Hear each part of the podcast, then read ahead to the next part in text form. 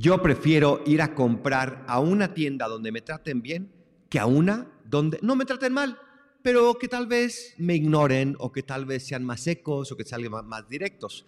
A todos nos gusta que nos traten bien, a todos nos gusta que nos valoren, que nos vean y nos traten por lo que somos, seres humanos.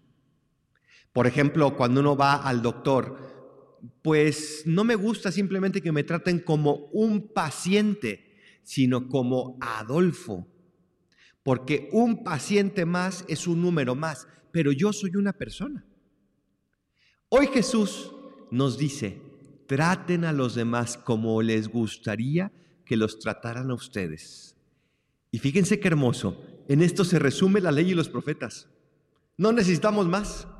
Esta necesidad que tenemos de ser tratados bien, la tenemos que trasladar a los demás, porque claro, es muy fácil decir, me trató mal, me vio mal, habló mal, me criticó, no me dio, no me vio, no me habló, sí me habló, sí me dio.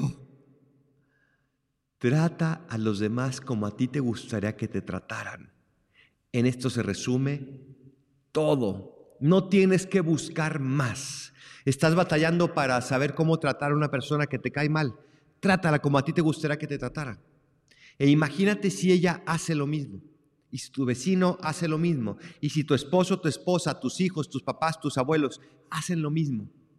Si de verdad me tratan como a mí me gustaría y yo los trato como a mí me gustaría, entonces nuestras vidas van a cambiar. Los cambios comienzan por alguien. ¿Por qué no inicias tú en tu hogar? Pregúntate si estás tratando a tus familiares como a ti te gustaría que te traten. Y trátalos como a ti te gustaría que te traten y no a la par de como tal vez injustamente te están tratando. Y quizá ahí comience el cambio que tanto anhela tu corazón. Bendiciones y así sea.